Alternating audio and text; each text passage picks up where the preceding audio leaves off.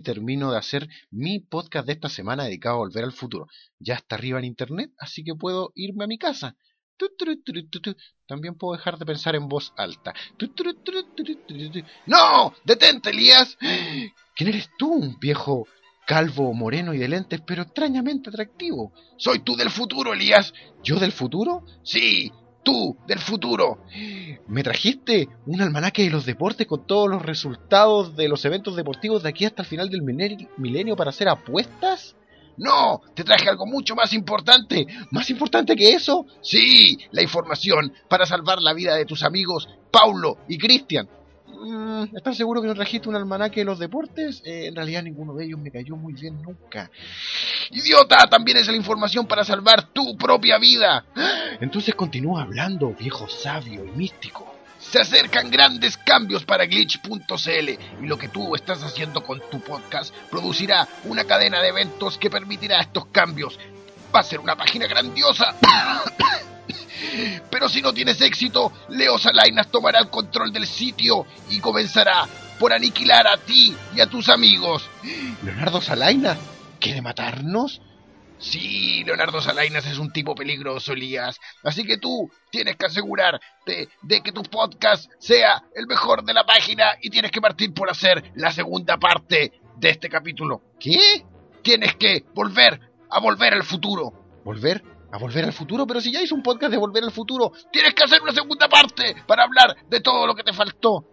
Eh, eh, bueno, si, tú lo dices, yo del futuro, es imperativo. Glitch.cl no será solo importante para ti, sino para los hijos de tus hijos y de tus hijos. ¿Hijos de los hijos de mis hijos?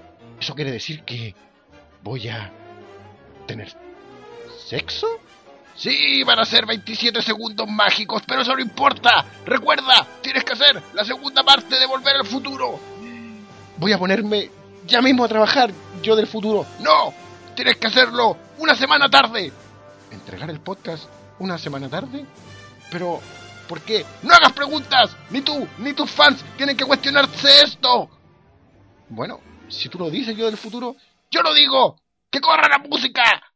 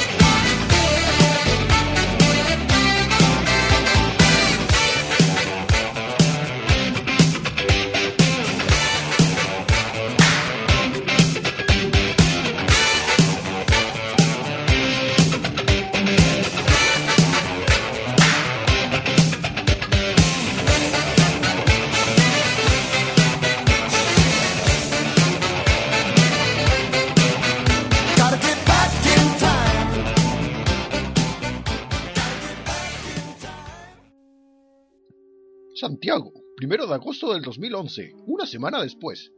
Bueno, querido público, y regresamos al rincón nostálgico de Elías, con un capítulo muy especial planeado solamente para ustedes y por ustedes. La segunda parte de Volver al Futuro, entitulada, o titulada, en fin, Volver a Volver al Futuro. Podcast que he decidido realizar por todas las eh, innumerables, que en realidad no son innumerables, supongo que al final del podcast podrían tomarse las molestias de contarlas. Bueno, en fin, me refiero a las innumerables cosas que dejé afuera del primer podcast de Volver al Futuro que en el fondo tiene un poco que ver con lo fácil que me distraigo, con lo fácil que me voy por las ramas, con que invertí mucho tiempo, demasiado tiempo en contar la trama de Volver al Futuro, siendo que era bastante irrelevante, pero por culpa de esto y por culpa de mi propio déficit atencional y las depresiones que me invaden y me torturan, olvidé hablar de mucho de lo que me gusta de la película, que son esos detalles pequeños que la hacen más sabrosa. Eh, me refiero exclusivamente a las trivias, a los detalles curiosos, a las escenas eliminadas de Volver al Futuro. Volver al Futuro tiene tantas escenas eliminadas que si las vieran por internet eh, se sorprenderían y ayudarían a explicar muchas cosas y también a agregar detalles curiosos. Probablemente muchas de estas cosas ya las dije en el podcast anterior. No, no muchas. Algunas de estas cosas las nombré en el podcast anterior y, y se me olvidó que mencionarlas. O sea, se me olvidó que las mencione y las voy a mencionar ahora de nuevo. A eso me refiero.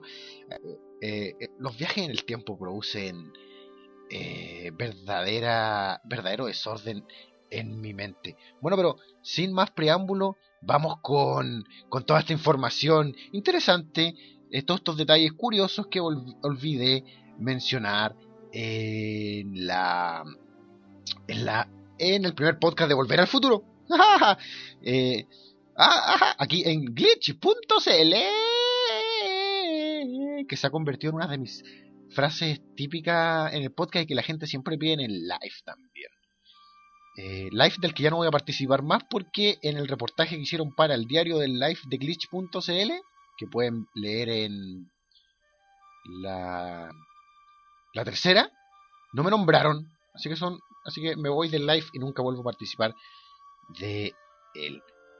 No, mentira. Bueno, eh, una de las cosas que mencioné, me acuerdo en el primer podcast, era que eh, Michael J. Fox, si bien siempre fue la primera opción de actor para eh, director y guionistas no estaba disponible. Esto lo mencioné. Y por esto se comenzó a filmar con Eric Stoltz en el papel de Marty McFly en vez de Michael J. Fox, que estaba ocupado en la serie, en esta, eh, para la, esta serie gringa famosa Family Ties.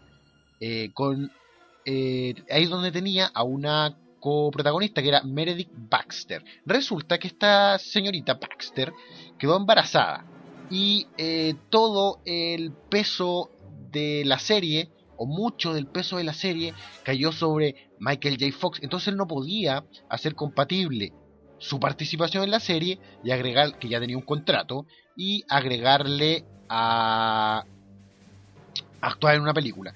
Entonces, si bien la primera idea para Marty McFly siempre fue, Michael J. Fox, pasaron a un segundo actor, Eric Stoltz, a quien, como dije en el primer podcast, todos ustedes conocerán o recordarán por ser el, el hijo de Blonder Mosca, de la primera película de Mosca, él es el hijo en la segunda película y hereda la mutación de su padre. Y y también lo recordarán por ser el vendedor de drogas en Pulp Fiction, el que le vende esa droga inyectable, no aspirable, a, a John Travolta, con la que después Uma Thurman se intenta, jalar y sangre en narices y al final le meten una jeringa en el corazón para revivirla. Ya, ese vendedor de drogas también es Eric Stoll. También es el papá pedófilo en el efecto mariposa. El tipo que tiene la cámara de video y, y quiere grabar a Aston Kutcher. Bueno, cuando es niño, el personaje de Aston Kutcher tocando a su hija y es medio pedófilo. Bueno, también él es Eric Stoll. Él es Marty McFly la primera Volver al Futuro. Eh, finalmente, eh, se dieron cuenta que Eric Stoll no tenía el humor actoral que necesitaban para el papel.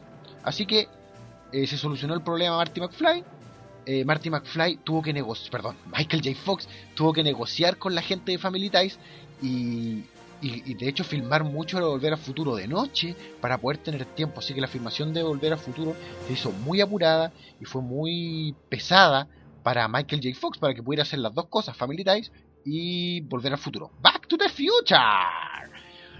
Lo, bueno, y Eric Stoll dijo, bueno, yo me voy con la frente en alto y se fue a tener su exitosa carrera actoral como pedófilo, vendedor de drogas y hombre mitad mosca. Bueno, Eric Stoll. Bueno, y Michael J. Fox. Fue Michael J. Fox, pues, compadre. Pero esto, algo que no mencioné, fue que esto también produjo otra cosa graciosa en la película. Originalmente, el papel de Biff Tannen era para un llamado JJ Cohen, JJ Cohen él iba a ser Biff Tanner en vez de Thomas F. Wilson, que finalmente lo terminó interpretando. Resulta que a J.J. Cohen tuvieron que sacarlo el papel de Biff Tannen porque era más o menos de la misma altura que Eric Stoll. Entonces no se veía imponente frente a Eric Stoll. Entonces lo sacaron y, tomaron a Thomas F. Wilson, que era mucho más alto, y lo pusieron como Biff Tanner. Y a Jeff, ah, perdón, a JJ Cohen lo sacaron del papel de Biff Tannen y lo movieron al papel de uno de los secuaces de Biff Tannen eh, Skinhead. Finalmente J.J. Cohen igual sale en las tres películas de Volver al Futuro. En la 1 y en la 2 como Skinhead, el secuaz de Biff Tannen, y en la 3 como uno de los secuaces sin nombre de Needles.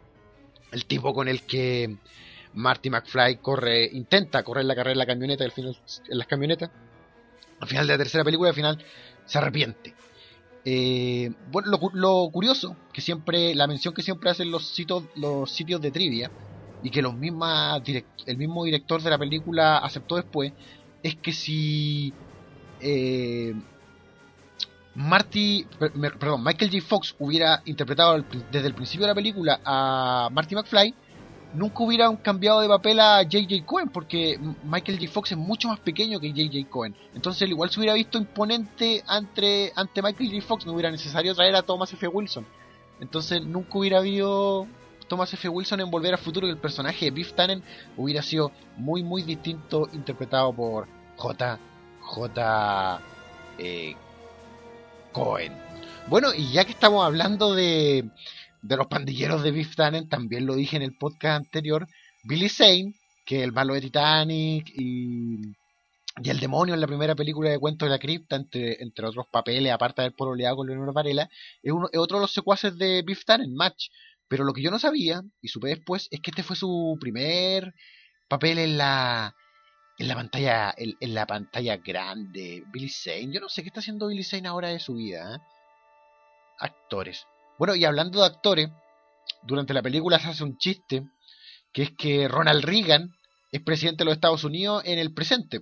En el, en el 26 de octubre de 1955, Ronald Reagan es el presidente de los Estados Unidos, pero cuando Marty McFly retrocede en el tiempo y le cuenta esto al Doc, el Doc se ríe de esto, que es imposible que un actor sea presidente de los Estados Unidos. pero lo curioso es que Ronald Reagan, cuando vio Volver al Futuro, el mito urbano, dice que ordenó que pararan la proyección, volvieran a traer la película y volvieran a poner esa parte para volver, porque no podía creer lo que había escuchado.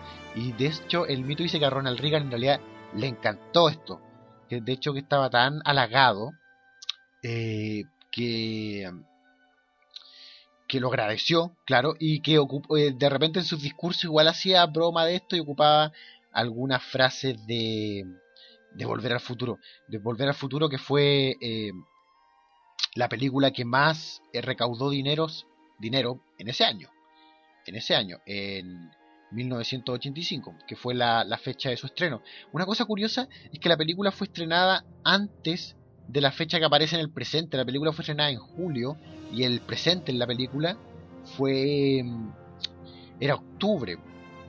Entonces, dice el mito urbano también entre toda la trivia de Volver al Futuro que el día el 25 de, octubre de 1985, la gente que ya había visto Volver al Futuro fue al mall, donde sabían que habían hecho la escena del mall de los, de, los Pinos Gemelos, Twin Pins Mall, en la película, para ver si aparecía Marty McFly esa noche en el estacionamiento en su máquina del tiempo. La gente era muy tonta. En 1985 o los gringos son muy tontos. No, no, no sé. La verdad, no sé. Bueno, como también dije en el podcast anterior, Bob Gale y Robert Zemeckis eh, escribieron la película juntos, basándose en la pregunta de Bob Gale si es que de él haber conocido a su padre en el colegio hubieran, hubieran sido amigos.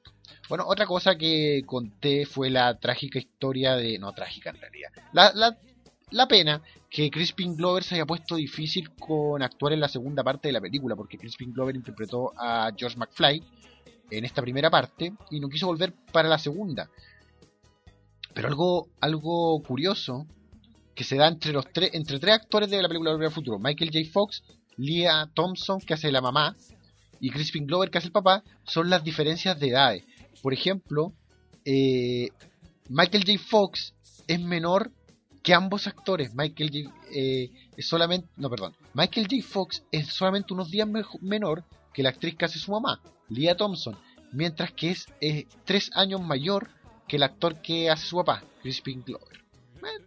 la verdad, tan raro no es, porque si lo piensan, los dos actores que interpretaban a sus papás fueron elegidos para interpretar también a gente de su edad cuando Marty McFly volvía a 1955. Y el efecto de, de la vejez se hace con, con maquillaje. Uno, otra de las curiosidades de la saga de películas de Volver al Futuro son cómo fue cambiando a lo largo de la escritura del guion. Porque a lo largo de la escritura del guion muchas cosas se, se cambiaron y terminaron siendo completamente distintas. Una de estas era la máquina del tiempo, que en los distintos guiones que se escribieron fue desde ser un rayo láser, a ser un refrigerador, hacer finalmente un DeLorean. Y el DeLorean, eh, al contrario de lo que mucha gente piensa, no fue elegido como para insertar un producto dentro de la película, no fue eh, como un insert de un producto para recibir dinero.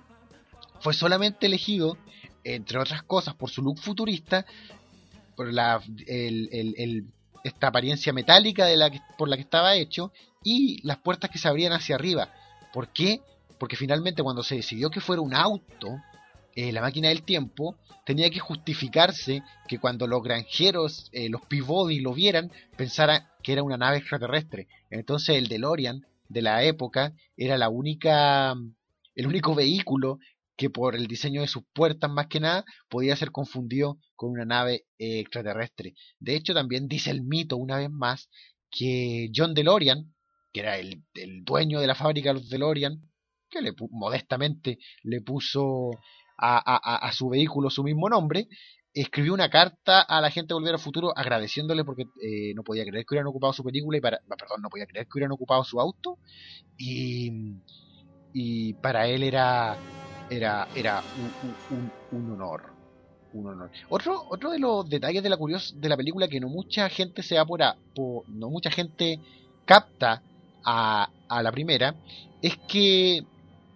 eh, la palabra es gigawatts. Pero en la primera película, el Doc dice gigawatts. En la primera película, si ponen oído, se refiere al 1.21 gigawatts y no gigawatts. Que creo que después fue corregido. Si después las otras películas corrigieron la pronunciación, o por lo menos en el doblaje, lo arreglaron esto. Arreglaron esto. Cosa que me parece.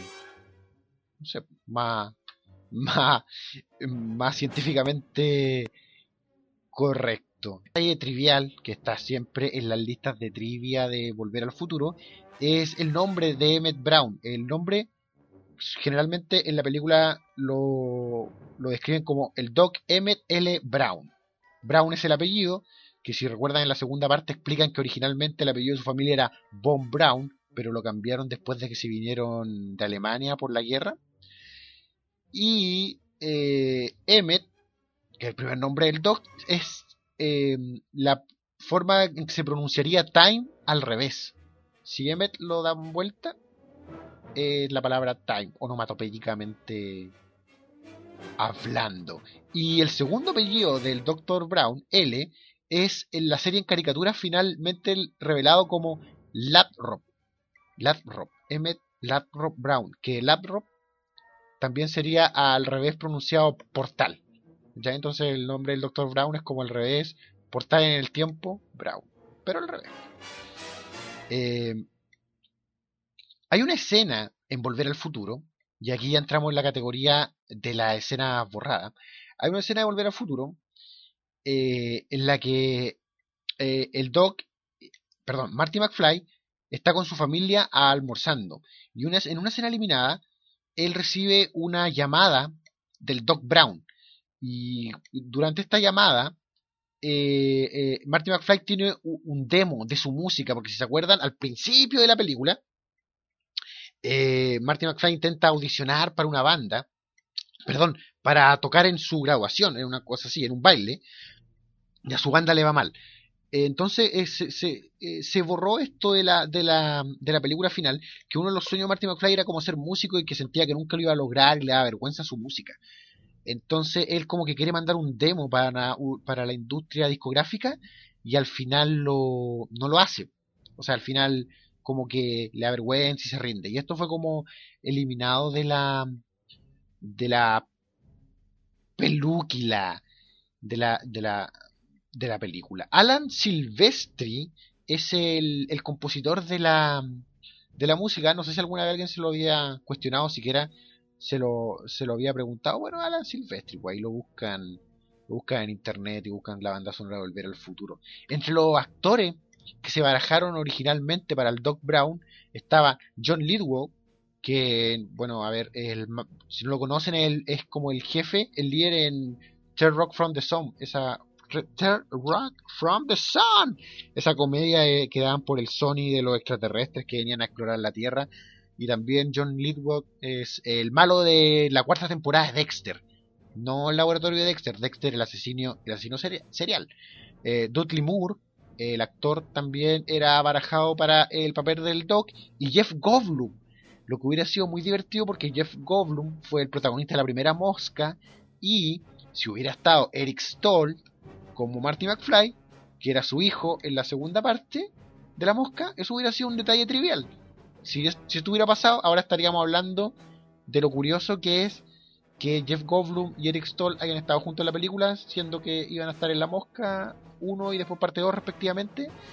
Eh, pero en realidad probablemente no estaríamos hablando de eso porque yo creo que la película nunca hubiera llegado a ser el, el éxito el éxito que fue. Dicen que la película fue muy laureada por sus efectos especiales, pero en realidad solamente se cuentan 32 efectos especiales durante la película y la gran mayoría son eh, efectos de luz fuera, con el DeLorean fuera de pantalla.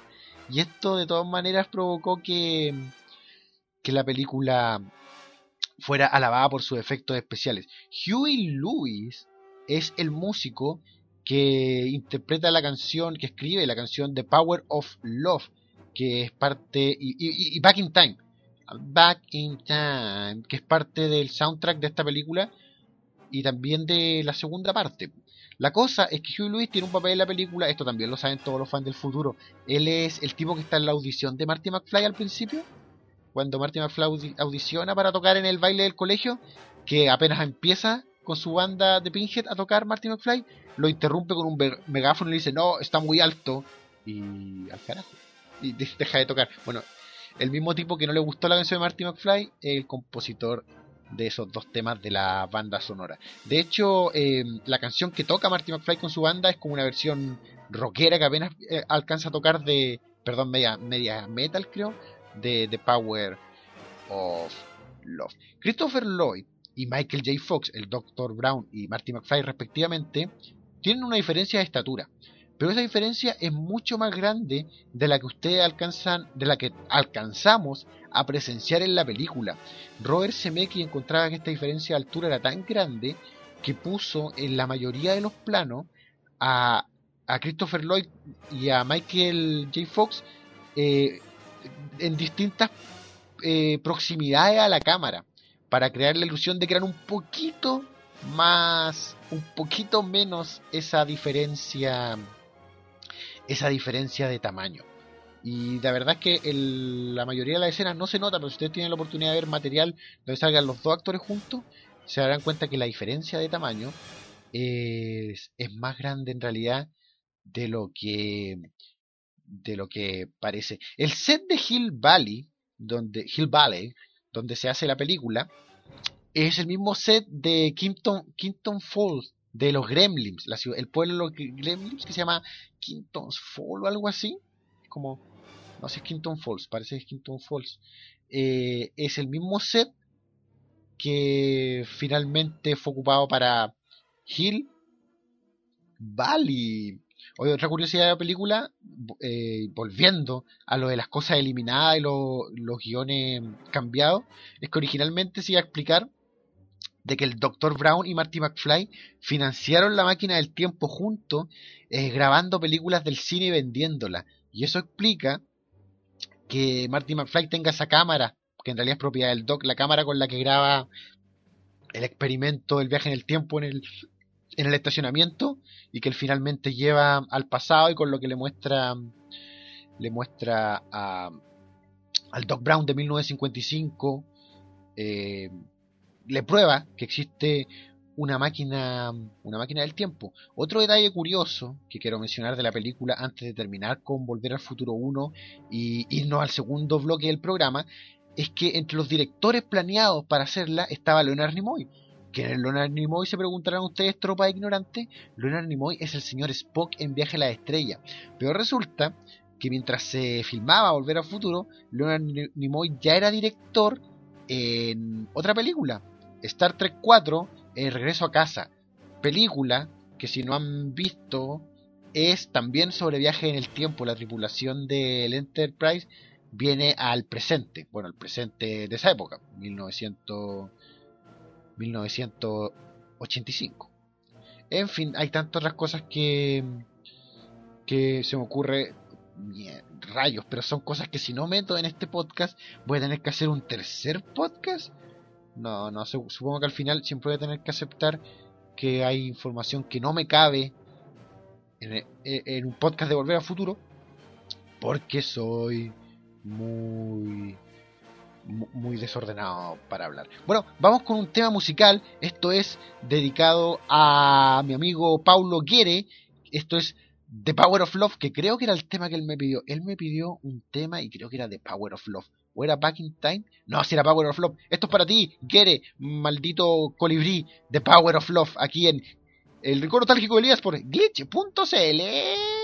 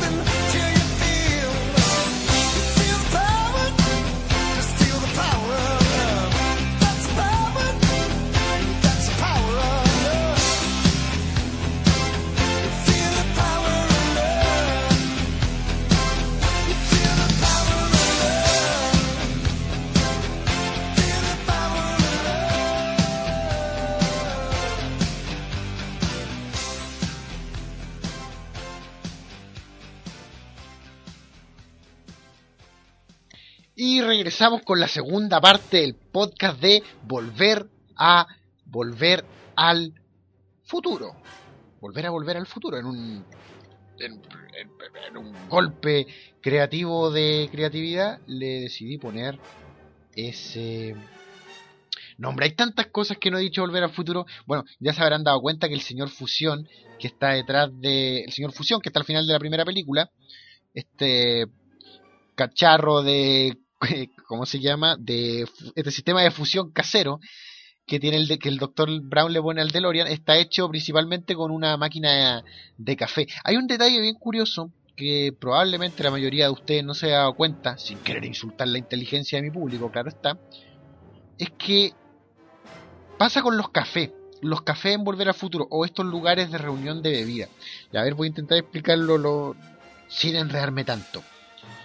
En 1955, que es donde transcurre gran parte de Volver al Futuro, está el Café de Lu. Este lugar donde Marty McFly entra, donde ve en la guía telefónica el teléfono del Dr. Brown, donde se encuentra con su papá por primera vez y con Biff Tannen joven. Eh, este lugar, el Café de Lu, está en 1955. Bacán. En 1985, Marty McFly va eh, patinando, porque va tarde hacia el colegio, ¿se acuerdan? Hacia la escuela y entre esas cosas se agarra detrás de un jeep. Cuando, todo esto cuando sale de la casa del Doc después de que deja la cagada con los parlantes y la guitarra. Bueno, él pasa frente a la locación del café de Lu, pero el café de Lu ya no es un café, es Lu Aerobic. Es un centro de aeróbico que sigue llamándose Lu Low, pero ahora es Lu Aerobics.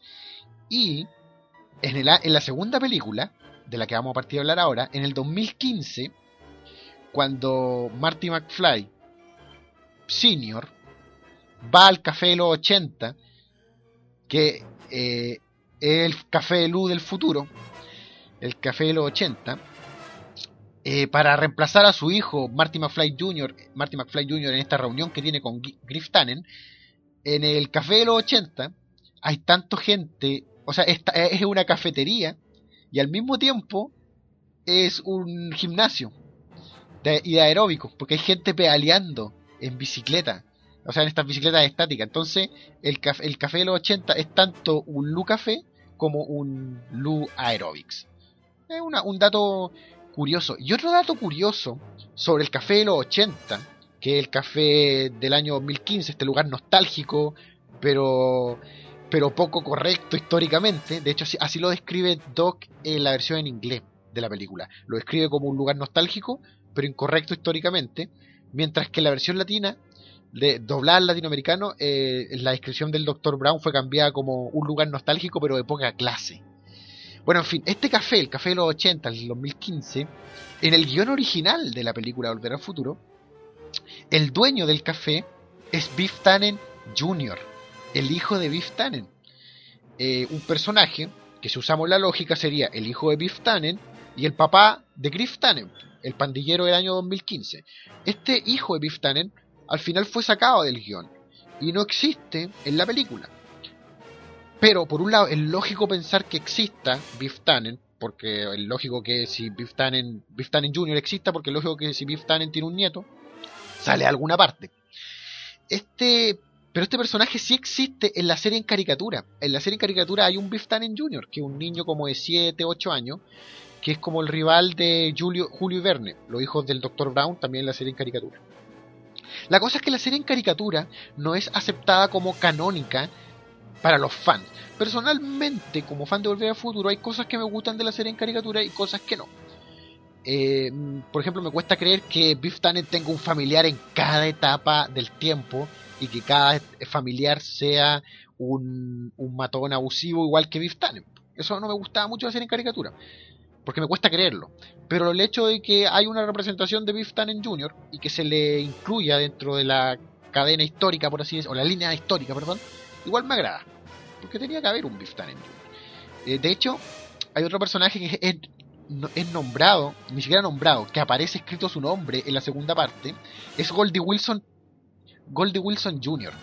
Porque si se acuerdan, Goldie Wilson era el negrito que en la primera, en 1955, eh, trabajaba en el Café de Lu, que en el presente, en 1985, el alcalde de Hill Valley, Y cuando vemos en la segunda película eh, a Marty McFly llegar a Hill Valley, aparece un, un aviso publicitario de Goldie Wilson III, que habla de que cuando su abuelo era alcalde en Hill Valley habían problemas con congestión. Pero cuando el Doc, Jennifer y Marty llegan al 2015 y al principio de la película, apenas comienza la película y llegan al 2015 y van volando, hay un letrero flotante que dice bienvenido a Hill Valley, alcalde Goldie Wilson Jr.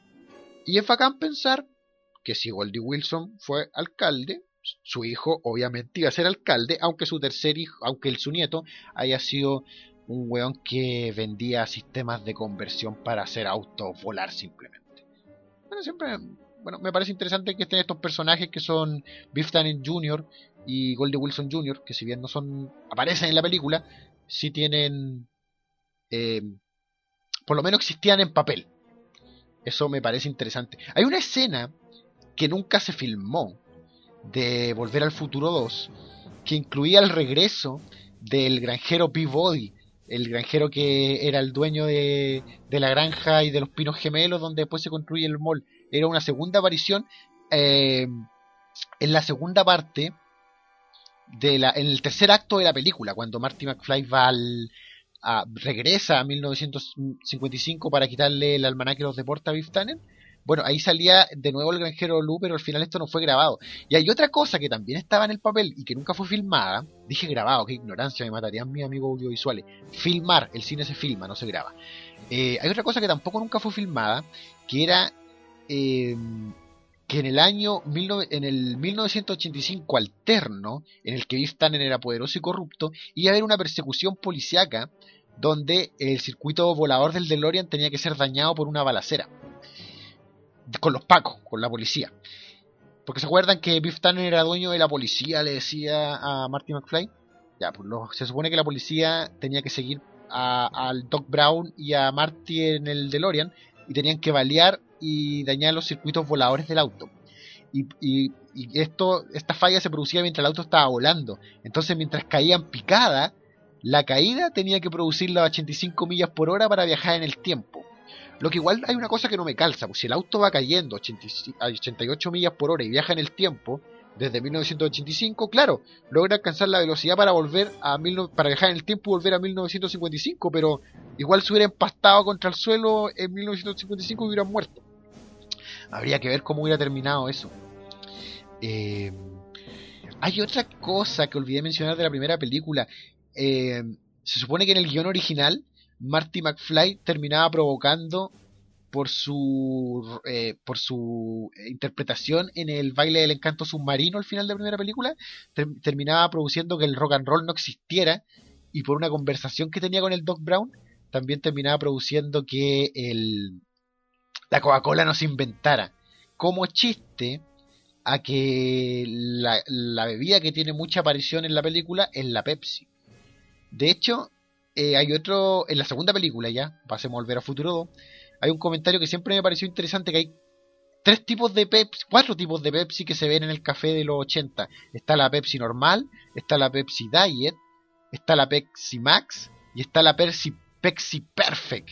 Que es como al mismo tiempo un chiste el hecho de que las bebidas, por lo menos en Estados Unidos, aquí no pasa tanto, sacan tantas versiones de, tantas versiones de ellas mismas. Pues ya había en Volver al Futuro, eh, Marty McFly Jr. pide una una Pepsi Pepsi perfecta.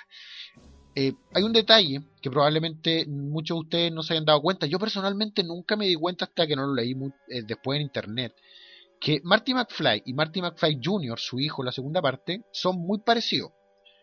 Salvo, en otras cosas, por el peinado de. el peinado como mojado, el pelo mojado de Marty McFly Jr. y el hecho de que la polera, las poleras son de distinto color. Pues la de la de Marty McFly padre es como rojita cuando se hace pasar por su hijo y la de Marty McFly Jr. es blanca. Pero hay otra cosa que yo nunca me hubiera dado cuenta y que yo personalmente nunca me hubiera, se me hubiera ocurrido hacer de haber filmado yo la película. Es que eh, mientras Michael J. Fox y Marty McFly tienen los ojos azules, el hijo, Marty McFly Jr., tiene los ojos café. Obviamente el actor se puso lentes de contacto y tiene ojos café como su madre, Jennifer Parker. Y eso yo no me di cuenta, que jamás me hubiera dado cuenta en la película, a no ser que lo leí y luego vi la película y claro, pues si lo miran de cerca, se dan cuenta de que de que el hijo tiene los ojos de distinto color. Otra cosa que, una cosa, una de las millones de cosas que me encanta fijarme en la segunda película, que como dije antes, mi favorita de la saga, son los diarios, estos diarios que siempre cambian según el suceso de la historia, o sea, según cómo cambia la línea, la línea histórica. Y por ejemplo, el diario del 2015 tiene varios titulares curiosos, quizás el más curioso de ellos eh, es Washington se prepara para la visita de la, de la reina Diana. Bueno, esto fue mucho antes eh, ocho años antes de que la princesa Diana muriera. Entonces, como iban a saber? Y hay un titular que apenas alcanza a ver en el diario, de hecho probablemente lo noten más en la versión Blu-ray de la película, que uno de los titulares del diario dice eh, eh, atacan bandidos de, pulga de, de dedos. Tom, Tom es el dedo gordo de la mano. Entonces atacan los bandidos del dedo gordo. ¿Y qué significa esto? Que originalmente en el guion de la película eh, el dinero ya no se ocupaba en el 2015 y la gente registraba sus compras y todo con, marcando con su pulgar en una placa. Y entonces es lógico que en una sociedad donde todos nuestros bienes los manejamos con el dedo pulgar, registrando nuestra huella digital, existe una pandilla de gente despiadada que se dedique a robar dedos pulgares. Y esto aparece en el diario de hecho, en el diario, eh, perdón, en la versión Blu-ray de la película, hasta se alcanza a leer mucho de lo que dice en el diario y se alcanza a leer los nombres de, de los pandilleros que atacan a.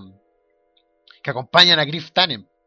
Me encanta esa escena porque, si se fijan, cuando el diario cambia de Marty McFly Jr. arrestado a, a, pandilleros arrestados, si miran bien el diario, en cualquier versión de la película que vean, aunque sea la de VHS, se muestra el diario de cuando arrestan a Griff Tannen y abajo dice, líder declara, I was framed, o sea, me inculparon.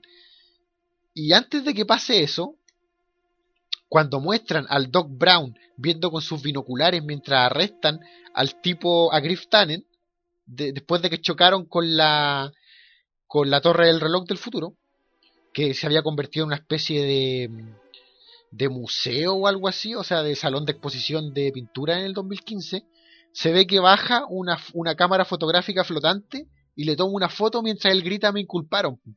¿Cachai?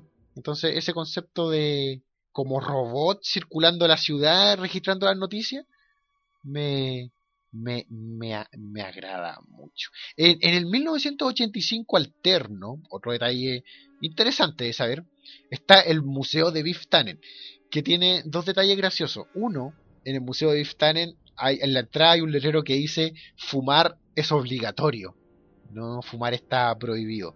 Y aparece un documental de la vida de Biff Tannen donde se menciona a su bisabuelo, Buford Perloco Tannen. Y resulta que si ven la foto de Buford Perloco Tannen, que sale en este documental de Biff Tannen, eh, tiene un look algo distinto, bastante distinto, al que terminó teniendo en la película la tercera parte. Porque a pesar de que Volver al Futuro 1 y Volver al Futuro 2, perdón, 2 y 3 se filmaron simultáneamente, mientras se filmaba Volver al Futuro 2, no, todavía no estaba listo el maquillaje que iba a tener Thomas F. Wilson interpretando a Buford Perro Loco Tannen. Entonces, la foto de Buford Perro Loco Tannen que pusieron en este documental que ve Marty McFly en el museo de Biff era una foto, una prueba de maquillaje. Y al final eh, Buford Perro Loco Tannen terminó viéndose distinto, o sea, con la barba más corta y más peinado, siendo que el Buford Perro Loco Tannen eh, tenía una barba gigante y la cara más demacrada. Eh, pero no es difícil pensar que al final que Buford Perro Loco Tannen haya cambiado de look, ¿por qué no, no se va a afeitar, cachai? O sea, no, no todos andamos por la vida, toda nuestra vida, con el, con el mismo look. Cuando Marty McFly está en el año 2015, y esto probablemente la mayoría de ustedes lo, ha visto y no tengo que decirlo, pero igual lo voy a decir.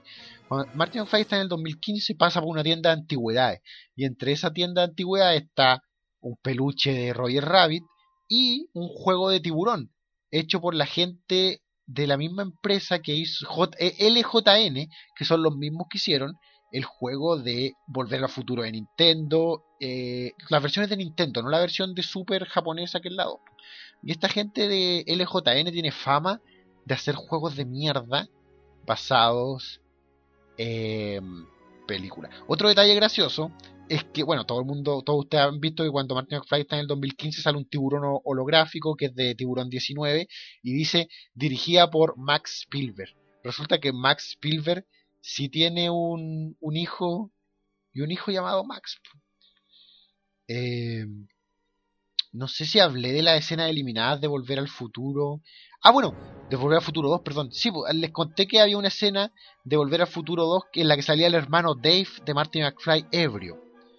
En, el 1985 alterno. El actor que hace, me acabo de acordar, el actor que hace de mm, Dave, Dave McFly, el hermano mayor de Martin McFly, es el mismo actor, puta, no me acuerdo el nombre, no lo voy a buscar en internet ahora, es el mismo actor que interpreta a Jimmy Olsen en la Superman.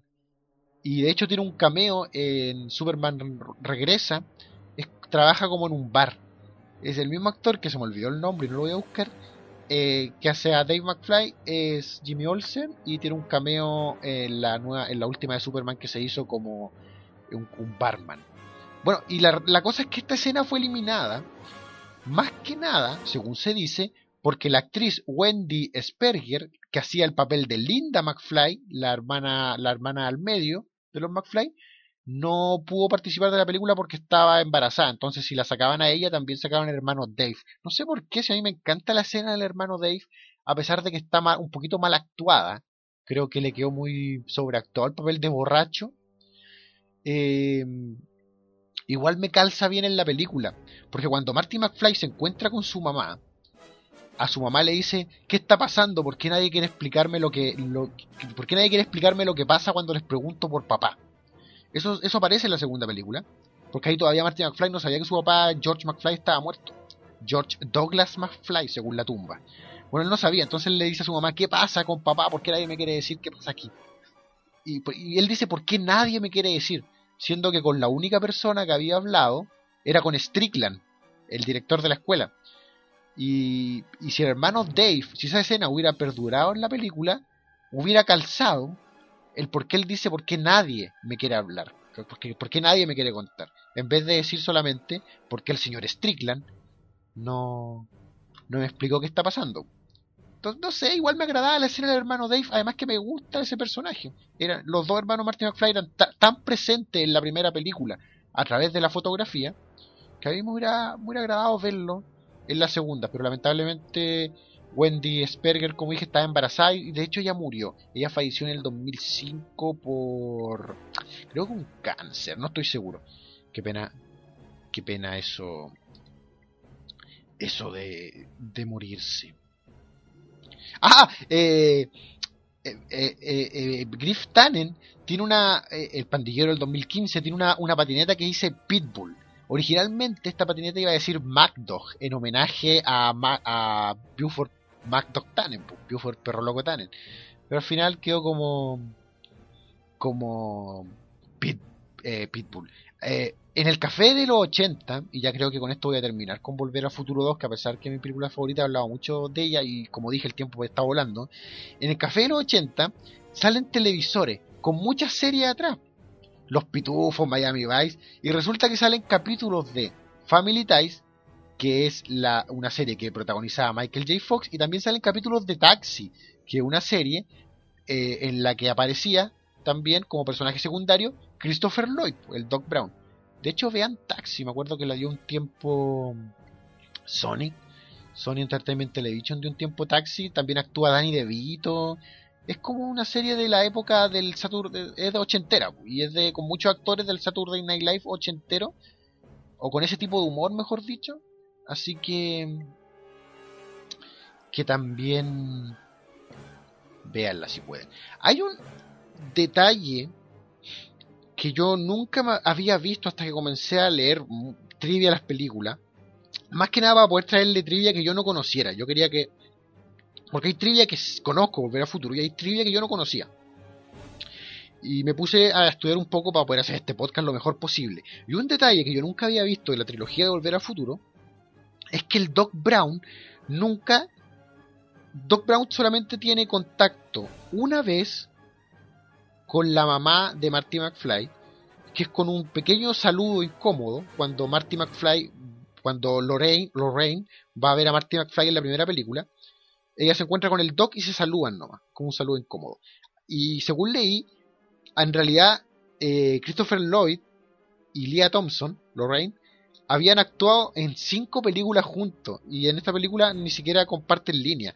Y el Dr. Brown, otro, detalle de trivia, nunca habla o tiene contacto directo con ningún miembro de la familia Tannen hasta la tercera película, cuando eh, habla en varias ocasiones con Perro Loco Tannen. Pero, si se fijan en la segunda película, cuando Biff Tannen viejo escucha la conversación entre el Doc Brown y Marty McFly, el Biff Tannen viejo dice, eh, ah, así que el Doc Brown inventó una máquina del tiempo. Entonces Biff Tannen conocía al Doc Brown. Eh, se me ocurren muchas razones por las que Biff Tannen podría haber conocido al Dr. Brown. El Dr. Brown en el 85 era un científico, era, tenía fama de científico loco en el pueblo de Hill Valley, entonces probablemente lo conocía por esto. Lo conocían por ser un crack pop, un, viejo chiflado, ¿cachai? Un científico chiflado. Lo más probable es que haya sido por eso. Pero siempre me ha parecido curioso cuál sería la relación, o cuál es la relación entre Biff Tannen y el Doc Brown. Porque en la película nunca, nunca comparten diálogo, ni siquiera creo que comparten la misma escena, pero el, viejo Biff sí conoce al Doc Brown. La pregunta es, ¿en, en parada de qué? Hay un detalle que fue agregado en la película por conveniencia. Bueno, de hecho hay muchas cosas que tuvieron que ser agregadas por conveniencia después de la segunda película. Perdón, después de la primera película. Y eso es porque la primera película nunca fue pensada como una trilogía. El final de la primera película es un chiste, ya que Marty McFly pasó toda la película ayudando a sus padres es gracioso e irónico que al final venga el Doc Brown pidiéndole que ahora ayude a sus hijos. Y ese era un chiste, era solamente un chiste de la película hasta que se concibió la idea de hacer una segunda y una tercera parte, que como ya dije, la segunda y la tercera parte originalmente iban a ser una sola película. Entonces, hay muchos detalles que tuvieron que adaptar rápidamente al guion para hacer plausible la trilogía. Uno de ellos era sacar al personaje de Jennifer rápidamente de la segunda película. Porque, se acuerdan, al final de la primera película, eh, Marty y Jennifer se suben junto al DeLorean.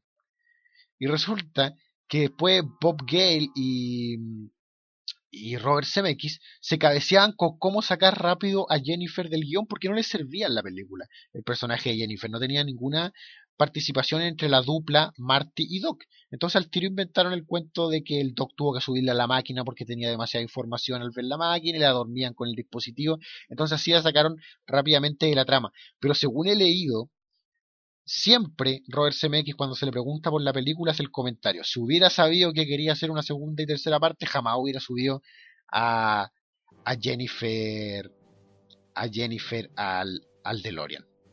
Pero un detalle un detalle un poco para que sepan nomás. Dicen que Carl Sagan, que era un, un físico que deben haber visto en televisión si eh, ustedes eran de los que veían estos típicos documentales en los 80 de, o 90 sobre la física y el espacio sobre todo. Eh, es un fan declarado de Volver al Futuro y le encantó la forma en que explicaron lo de los viajes en el tiempo. Y según Carl Sagan, que es un estudioso, eh, que, que en paz descanse, si los viajes en el tiempo fueran factibles, serían como se explican en Volver al Futuro. A, pesar de que yo no creo eso, igual veo varios plot holes en las teorías de viaje en el tiempo de, de Volver al Futuro. En fin, iba a explicar otra cosa cuando estaba explicando lo de lo de sacar a Jennifer del guion, pero se me olvidó. Voy a ser sincero, se me olvidó. ¡Ah, ya! Pero hay una cosa mucho más interesante que sea lo que sea que se me haya olvidado. Hay un tema que cada vez que yo tengo que hablar de Volver al Futuro, o hablo con alguien de Volver al Futuro, hay un tema al que siempre caigo, que nunca creo que he podido explicarlo bien. Siempre intento explicarlo una y otra vez. De hecho, una, hubo una época hasta la que quise hacer hasta un video para explicarlo. Para esos videos que llevo mucho tiempo sin hacer, simplemente lía. Son videos que pueden ver en YouTube. El, el canal simplemente lía no, Super Elías 64. O búsquenlo como Super Elías 64 en YouTube o simplemente Elías. Esos videos los que a mí me gustaba explicar cosas. Bueno, hay una cosa volver al futuro que yo siempre me ha vuelto loco. Que es que el del... Eh, ay, no sé por dónde partir, ni siquiera. Ya, partamos ¿no? gracias a los distintos viajes del tiempo que tiene el DeLorean, gracias a que va de un lugar a otro y vuelve y a, y a los distintos viajes que tuvo durante la trilogía y las distintas situaciones, hay un día específico en el que el DeLorean llega a existir, el mismo DeLorean llega a existir por separado cuatro veces simultánea. Quizás muchos de ustedes han escuchado esta teoría, yo una vez la leí y, la empecé a construir bien, y eh, la empecé a armar por lo menos como la puedo explicar yo y me encanta. De hecho, creo que la explico más o menos bien.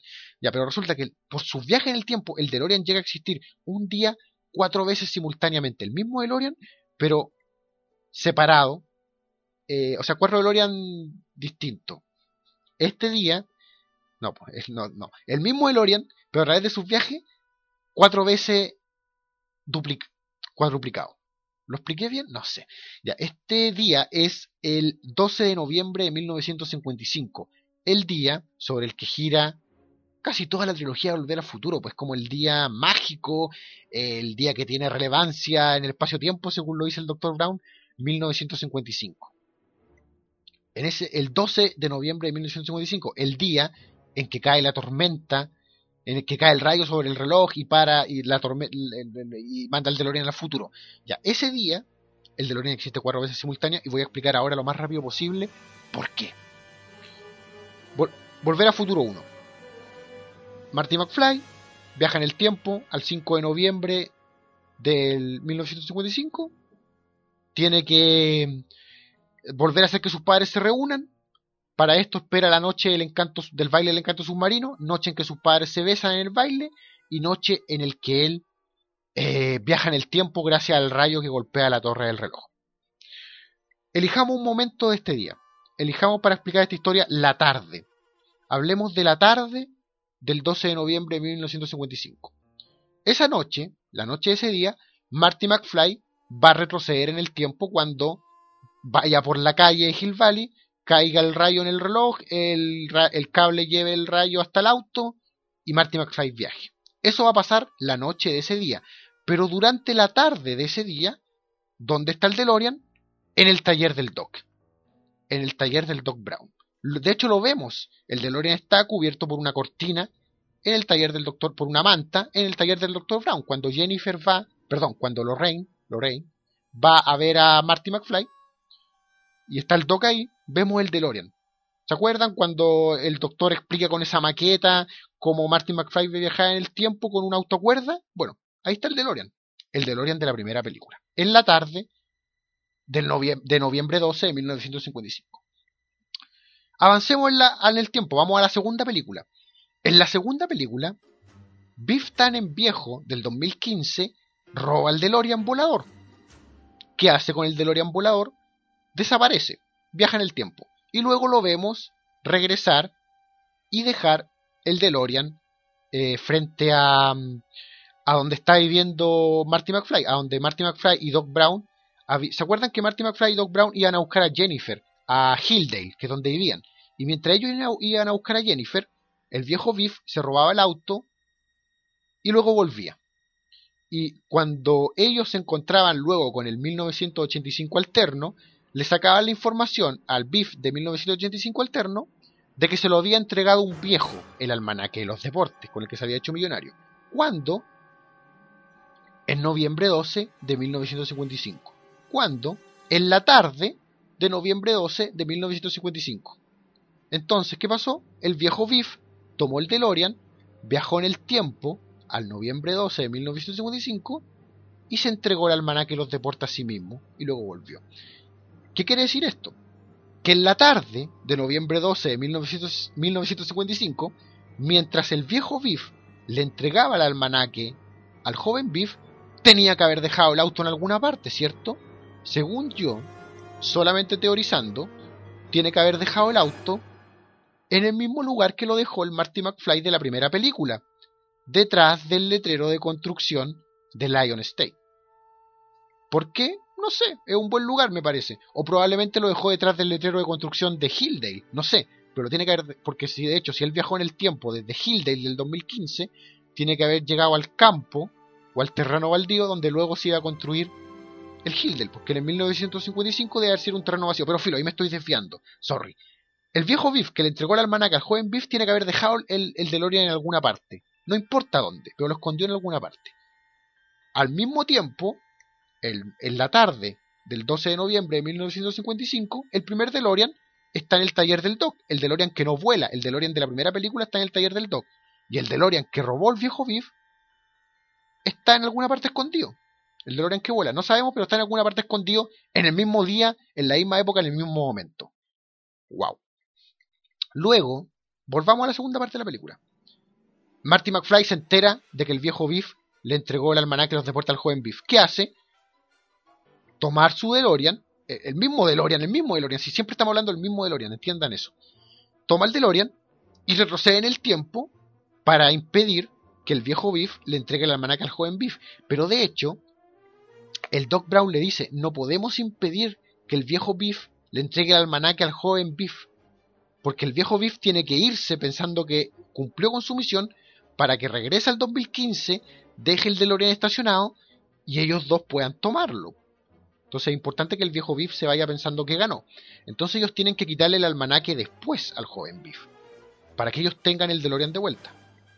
Y se acuerdan que eh, Biff, perdón, el Doc y Marty llegan a 1955 en la segunda película de nuevo Ah, y ellos esconden el DeLorean detrás del letrero de construcción de Lion State.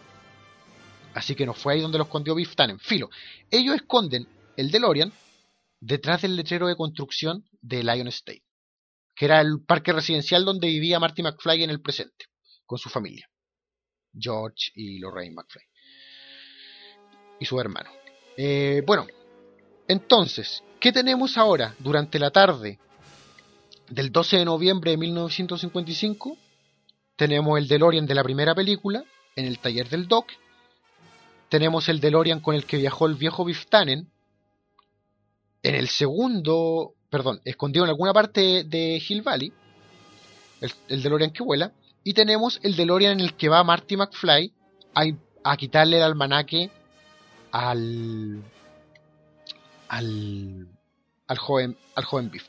De hecho, el momento preciso que yo ocupo de la película para marcar en el que existen cuatro DeLorean es el momento en el que el viejo Biff le está, le está entregando el almanaque al joven Biff. En el auto, en la cochera de Biff Tannen y atrás, en el asiento atrás, está Marty McFly.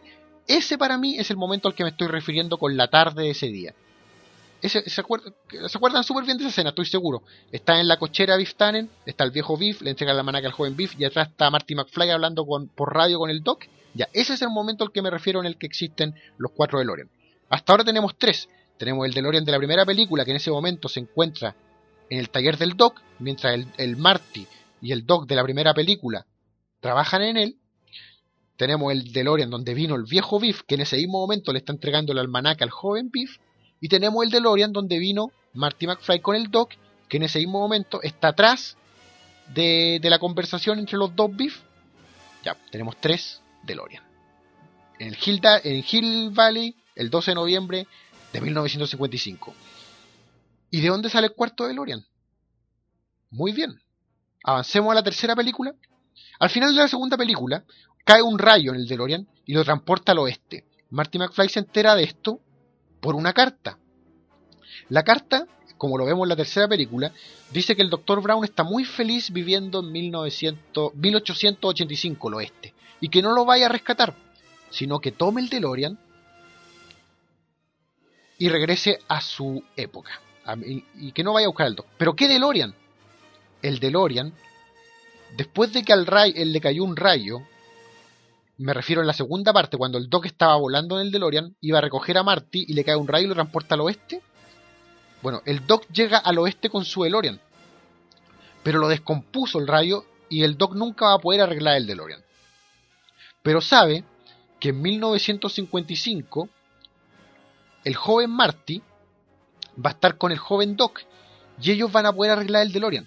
Entonces, ¿qué hace el Doc Brown? Lo entierra en una mina abandonada para que Marty McFly en 1955 lo, lo encuentre, lo repare con el Doc de 1955 y pueda volver a su época, 1985. Entonces ahí está el cuarto DeLorean la, no, la tarde del 12 de noviembre de 1955, el mismo día que Marty McFly va a volver, va a viajar en el tiempo cuando le caiga un, un rayo en la torre del reloj, ese día, durante la tarde, mientras el joven Biff Tannen eh, recibe un almanaque del viejo Biff Tannen, hay cuatro DeLorean simultáneamente. El DeLorean en el taller del Doc Brown de la primera película, el DeLorean en el que llegó el, segundo, perdón, el Biff viejo, el DeLorean en el que llegó Marty McFly a, impedir el evento, el traspaso de almanaque, y el DeLorean que estaba enterrado en la mina durante 70 años. El DeLorean que lo enterraron en la época del antiguo oeste, que lo enterró el Dr. Brown, y que Marty McFly va a tener que desenterrar después. Bueno, ese DeLorean está en una mina abandonada, enterrado. Cuatro DeLorean, que son el mismo DeLorean, existiendo en el mismo momento del tiempo, separado, no porque se haya duplicado, sino por sus viajes en el tiempo. Sus viajes en el tiempo, volver al mismo día y estar enterrado en la mina, lo hacen existir simultáneamente al mismo tiempo. ¿Qué quiere decir esto? Al final, para cerrar la, extraña conversación que estoy teniendo, que si nosotros estuviéramos paseando por Hill, Valley el 12 de noviembre de 1955 por la tarde, podríamos ir al taller del Doc, abriríamos la puerta y veríamos un DeLorean. Luego podríamos ir a no sé dónde escondió el, el viejo la máquina del tiempo, miraríamos otro DeLorean. Luego caminaríamos a donde van a construir Lion State, miraríamos detrás del letrero y veríamos otro DeLorean. Y luego veríamos, iríamos caminando a una mina abandonada, excavaríamos un poco y veríamos otra vez el mismo DeLorean. Cuatro veces el mismo DeLorean existiendo separado en, en el mismo día. Y esa weá a mí me quita el sueño, compa. no, eh, me acuerdo una vez lo leí en internet, lo leí como una explicación de cuatro párrafos. Decían, ¿se, han dado cuenta que el DeLorean existe cuatro veces, aquí, aquí, aquí, acá? Y después de leer eso me volví loco y comencé a barajar y trabajar en esa teoría una y otra vez. Sé que algún día voy a ser capaz de explicarla muy claramente en dos minutos. Por ahora van a tener que mamarse mis explicaciones de diez minutos. Y con esta locura termino mi podcast de Volver a Volver al Futuro, donde al fin pude hablar de de la teoría del de los cuatro DeLorean en el mismo día que a mí me encanta. Y eso, así termino. Espero que les haya gustado el podcast, espero que no se hayan aburrido, espero que se hayan divertido, que va conectado obviamente.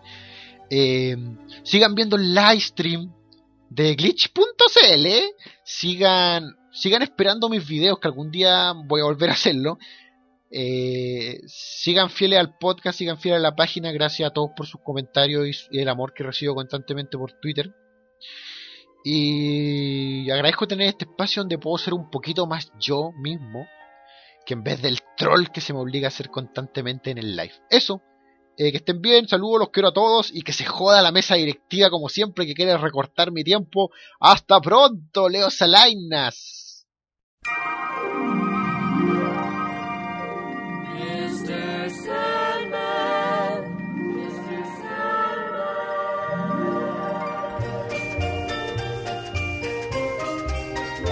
Mr. Sandman, bring me a dream. Make her complexion like peaches and cream. Give her two lips like roses and clover. Then tell me that my lonesome nights are over. I'm so alone.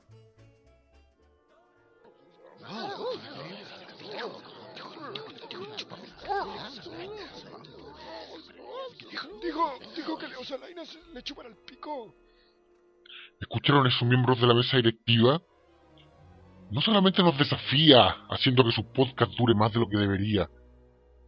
¿Escucharon que no habló nada sobre videojuegos? Nada. Ni siquiera una referencia. Esto es una página de videojuegos. Elías Jackman nos está desafiando. Caballeros. Hay planes grandes para glitch.cl y Elías Jackman no tiene que estar dentro de ellos. Creo que saben a lo que me refiero.